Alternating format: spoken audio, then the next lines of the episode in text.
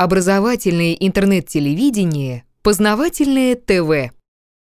Изучать старые здания очень интересно. Как сыщик в детективных романах восстанавливает цепочку событий, так и глядя на здание, можно сказать, какие его части были построены раньше, какие позже, где переделано, а где разрушено. И узнать много любопытных вещей, которые не очень соответствуют официальной истории.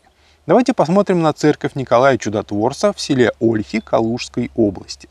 По данным сайта собора.ру, храм построен между 1820 и 1830 годами, то есть в начале XIX века. Сразу обращу ваше внимание, что строение находится на перепаде высот. Он хотя и небольшой, но горочка хорошо видна, а поблизости даже имеется пруд. Это типичное расположение церквей, построенных до революции 17 года. Обычно они стоят на перепаде высот либо рядом. Исключений очень мало, это храмы Санкт-Петербурга и примерно один храм на сотню в средней полосе России. Почему-то зодчие прошлого строили церкви именно на перепаде высот.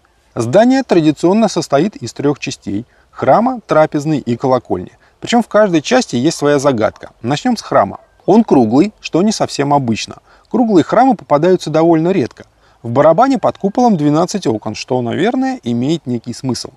Также мы замерили внутренний диаметр храма 9 метров 38 сантиметров и высоту изнутри до верхней точки купола 20 метров. Так, высота этого здания от пола до купола сколько?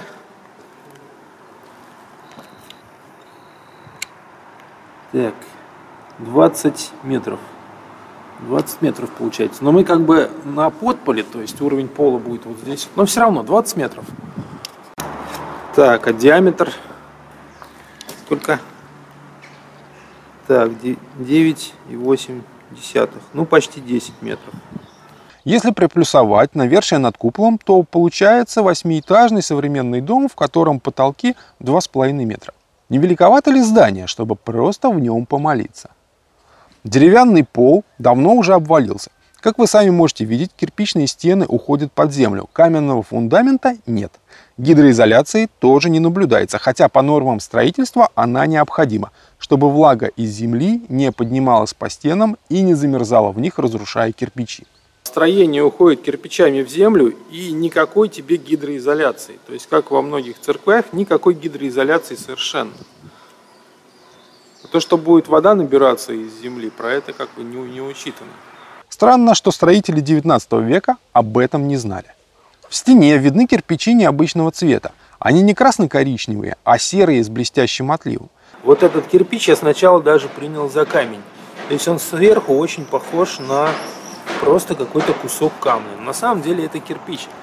Видимо, глазированный или как-то обожженный. То есть вот еще такой же. Грязный, правда. Но вот видно, что он... Вот. Вот. Видно, что он вот такой же. Только это просто кирпич. Вот он. Глиняный. Сначала я принял их за каменные блоки, но оказалось, что это обычный кирпич, покрытый глазированной коркой. Нарочно ли это делалось или случайно, и каким образом, пока не знаю. Возможно, кто-то из зрителей подскажет. Но видно, что таких кирпичей много в самом нижнем ряду кладки. Возможно, потому, что глазированная пленка на них меньше впитывает влагу. Продухи, то есть вентиляционные отверстия под полом алтаря, почему-то гораздо больше, чем под храмом. Вроде бы объем алтаря меньше, а дырки больше. Почему-то в алтаре сделаны очень большие дырки продухов. То есть, если во всем храме они сделаны вот такие вот маленькие, то почему-то по бокам алтаря они вот такие вот здоровенные. Хотя вот здесь вот в алтаре, где вот, она тоже маленькая. В этом храме, как и во многих других, есть боковые двери, что уже странно для такого относительно небольшого помещения. Вот это вот боковая дверь, именно боковая. Это вход в трапезную, это алтарь. А вот здесь еще одна боковая дверь. Главный вход очень широкий, и туда пройдет много народа. Однако зачем-то сделаны боковые двери, которые в современных работающих храмах почти не используются. Так, высота дверного проема сколько у нас? Против света я не вижу. Так, вот. 4 метра. То есть высота вот этого вот дверного бокового проема 4 метра. Как бы вот он, только с другой стороны. Высота дверей 3 метра 91 сантиметр, что гораздо выше, чем нужно обычному человеку. В современных зданиях, как правило, делают двери под человеческий рост. Здесь же они предназначены для людей, это в 3,5 метра ростом. Теперь посмотрим, что интересного в трапезной. В том, что у нее обвалился потолок, нет ничего необычного. В трапезных очень большие расстояния между опорами, поэтому их потолок падает в первую очередь. Но здесь интересно другое. Ранее трапезная была меньше в ширину, а потом ее увеличили. Это видно по остаткам угловых стен, там стесанный кирпич. Со стороны колокольни, если смотреть на храм, видно, что стенки трапезной как-то очень странно приделаны. То есть видно вот здесь вот, что кирпичи просто стесаны, вот они, оббиты. А вот это хороший угол вот пошел. То есть здесь виден шов между хорошими кирпичами и отбитыми. И вот дальше вот здесь вот тоже какой-то шов пошел. По штукатурке видно, она треснула прям по шву. С другой стороны ровно то же самое все. Вот он шов, вот он. И также здесь кирпичами оббито, а дальше ровные. А здесь вот оббито. Как будто здесь был какой-то угол, а его сбивали и потом надстраивали стеночку трапезной. Сопряжение храма и трапезной тоже какое-то странное. То есть вот здесь вот видно, что сверху вот есть вот этот шов. Вот он не перевязанный. То есть такое ощущение, что тын-тын-тын, храм кончался вот здесь. Вот. А дальше стали позже достраивать трапезную. То есть вот оно поближе. Вот здесь вот были, была стена трапезной. И вот она пошла вот туда, в сторону колокольни. Вот. Вот здесь как раз тут эти долбежки под печные трубы, это как раз вот по, по, так скажем, контуру этой стены. То есть и трапезная заканчивалась вот здесь, вот и с другой стороны также. А они взяли и расширили ее на, ну, ну полтора метра самое большое. Вот, построили вот такое вот окошко. Которое, кстати, не совпадает с тем, что есть в храме. Стиль-то другой. Вот, но ради этого они снесли вот эту стену, а она ж толстенная, вот. Ну, может, конечно, это просто угол закругления, то есть сама стена была меньше, но тем не менее, они ее сломали и поставили другую толстенную стену там. Кстати, видно, что даже кирпич другой. Вот кирпич храма, а вот кирпич трапезный. Вот. И причем э, в это же самое время заложили входы на колокольню, там справа и слева арки заложили как раз вот этим вот кирпичом закладывали. То есть видна разница, разница очень хорошо заметна на глаз. То есть вот это колокольня, ней пристроена трапезная. И видно, что раньше это было закругление. Вот они. Вот раньше трапезная кончалась вот здесь. Вот. А потом ее взяли, вот так вот надстроили, по всей видимости, еще. Вот заложили кирпичами, а здесь были вот полукруглости, как на алтаре с той стороны храма.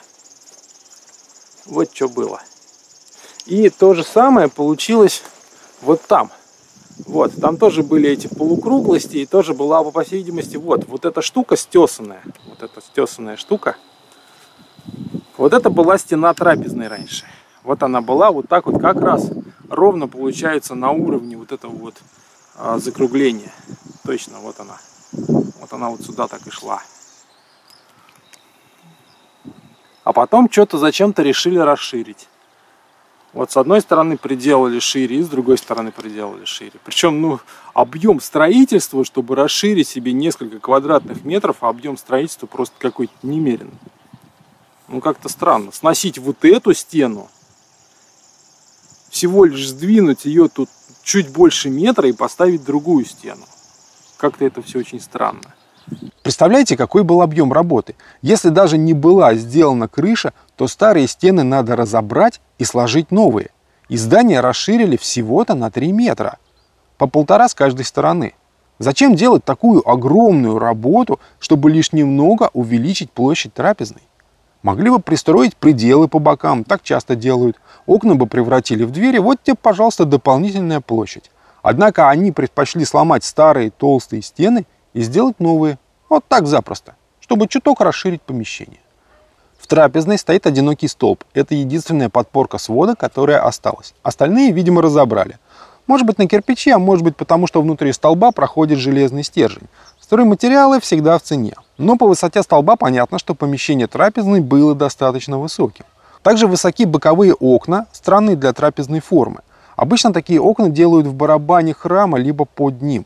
Проход в храм тоже высокий, но вход в трапезную со стороны колокольни низкий по размеру обычного человека. Однако, если мы посмотрим на вход в трапезную со стороны колокольни, то увидим, что раньше здесь был также высокий проход. Возможно, его высоту уменьшили при переделке трапезной, когда передвигали стены. То, что трапезная переделалась позднее, видно по следу крыши на колокольне. Видно, что кровля безжалостно проходит по узору второго яруса колокольни, и верх упирается в центральный круг. То есть то, что крыша трапезной пристроена позже, очень хорошо видно по а, второму ярусу колокольни. То есть она была вот с узором, как вот с той стороны, но его просто сбили или настроили тут кирпичами. Вот, то есть просто вот по узору вживую раз, раз и все. Строители пробивали канавки в кирпиче колокольни, чтобы завести туда кровлю. Понятно, что изначально было задумано явно не так. Крыша была более плоская, находилась ниже и не портила узор колокольни. Но потом угол наклона увеличили, и конек крыши стал выше. Теперь подумайте, зачем изменять угол наклона крыши? Для того, чтобы стекала вода, достаточно небольшого уклона, градусов в 10-15. Но для зимы такая крыша не подходит, так как снег не будет сваливаться вниз и накопится на крыше большими сугробами, что дополнительно даст очень большую нагрузку на кровлю, которая из-за избыточного веса может обрушиться. И опять возникает вопрос, неужели архитектор Зодчий при строительстве всего этого не знал? И пришлось позже переделывать крышу, портя наружную стену колокольни. Второе интересное наблюдение в трапезной – это каналы под дымоходы – они находятся в стенке, пристроенной к колокольне. А он продолбана труба наверх. Скорее всего, от печки. Вот она, продолбанная. Также с другой стороны. Вот видно, что под трубу желоб продолбан наверх, а здесь вот что-то стояло. Как вы видите, эти каналы пробиты в кирпиче позднее. Виден стесанный кирпич. И опять возникает такой вопрос, как при отсутствии гидроизоляции. Разве в 19 веке не знали, что зимой холодно? И при строительстве такого большого здания решили не делать печки? И только потом кто-то догадался поставить обогревающие приборы и выдолбить каналы под трубы. Такая забывчивость архитектора выглядит очень странной.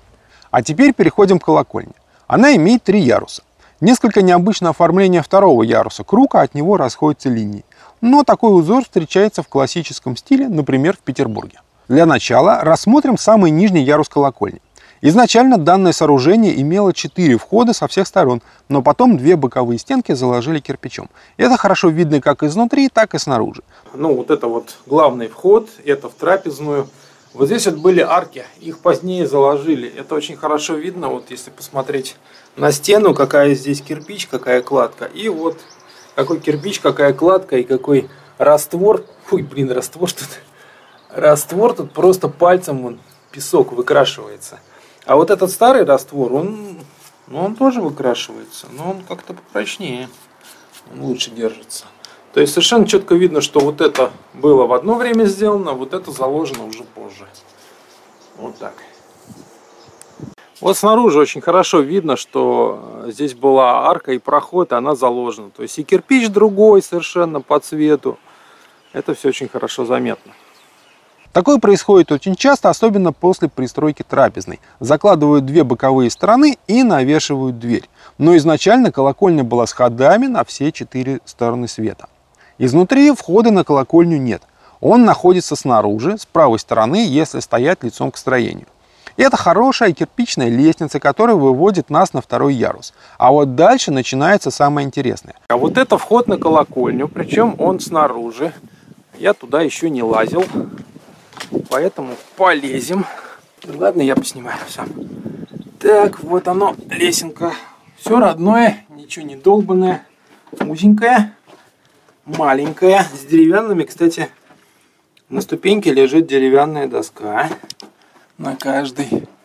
Так, так, так, так, так, так. Но ну, вот здесь, похоже, что родная стена. То есть вот эта стена изначально родная. И здесь было вот такое окошечко. О, подняли тут. Опа.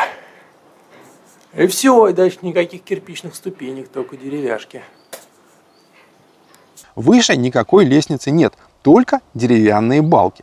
Высота со второго яруса колокольни до купола 18 метров. Высота колокольни сколько?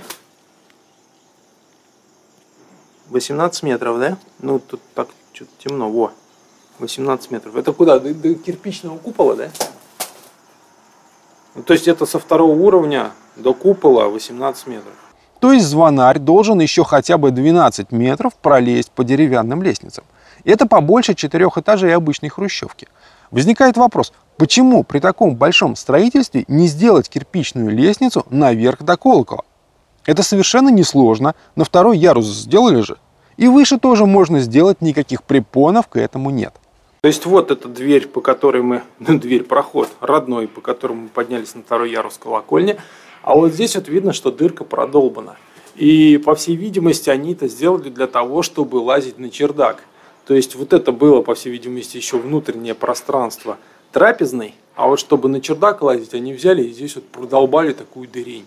Вот на уровне моей головы да, получается такой уступчик. То есть вот здесь сделан уступ из кирпича.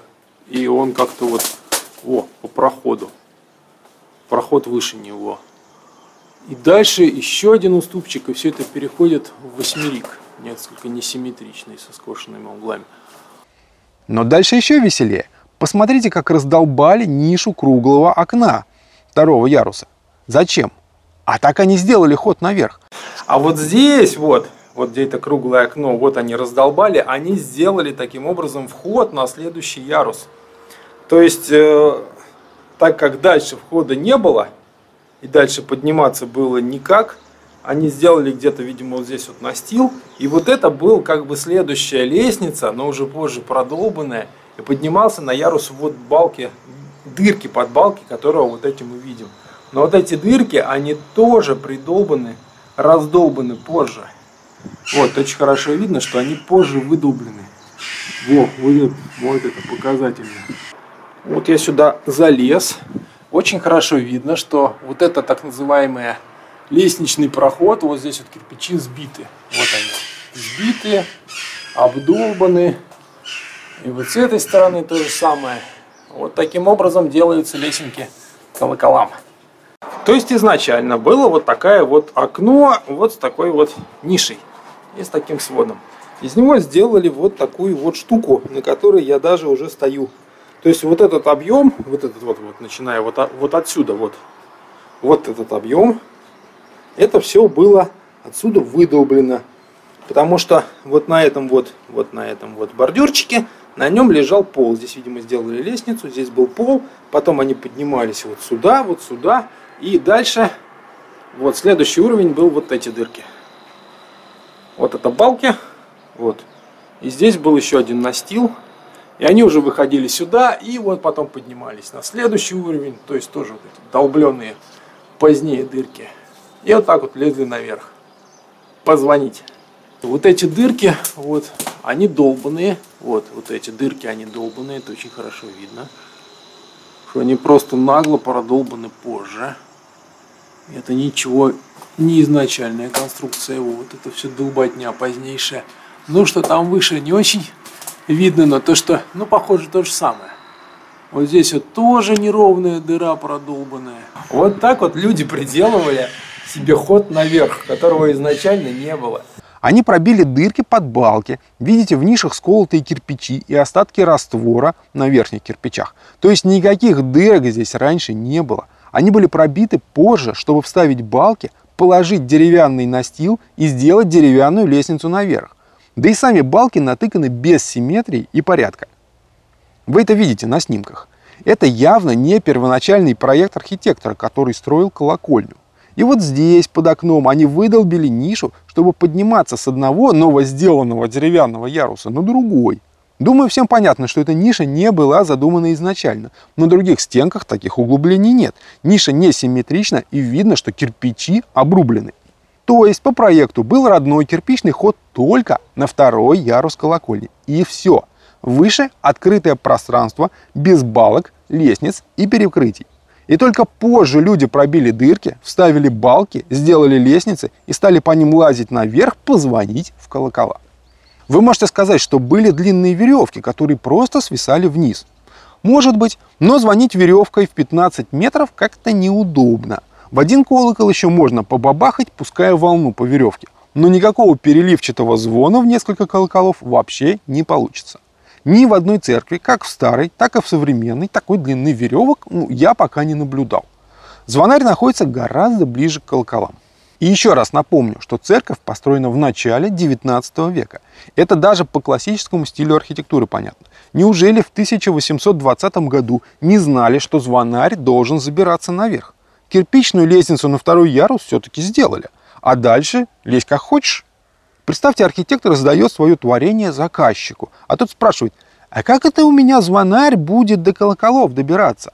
Архитектор задумчиво чешет затылкой и говорит, что, мол, ну не подумал про такую мелочь. Ладно, говорит заказчик, мы с мужиками что-нибудь придумаем. И мужики тащат балки и доски, выдалбливают дырки и делают деревянную кривую лестницу.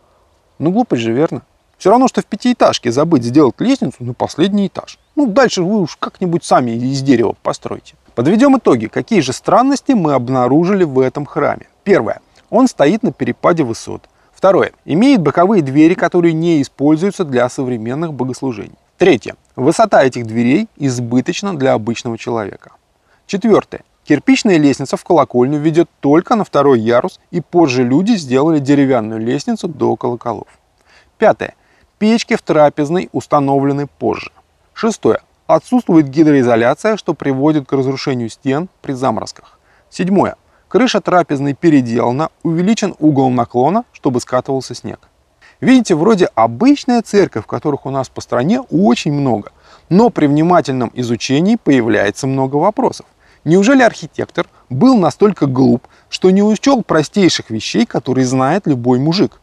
Или что-то в прошлом было совсем не так, как нам рассказывают?